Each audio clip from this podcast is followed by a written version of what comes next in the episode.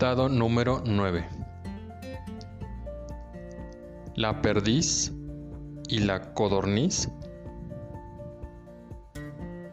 son aves de la familia de las gallináceas. Punto y seguido. Les gusta comer maíz, coma, alguna lombriz de tierra y alguna nuez. Punto y seguido. En ocasiones se las ve detrás de una vid o a la sombra de un talud.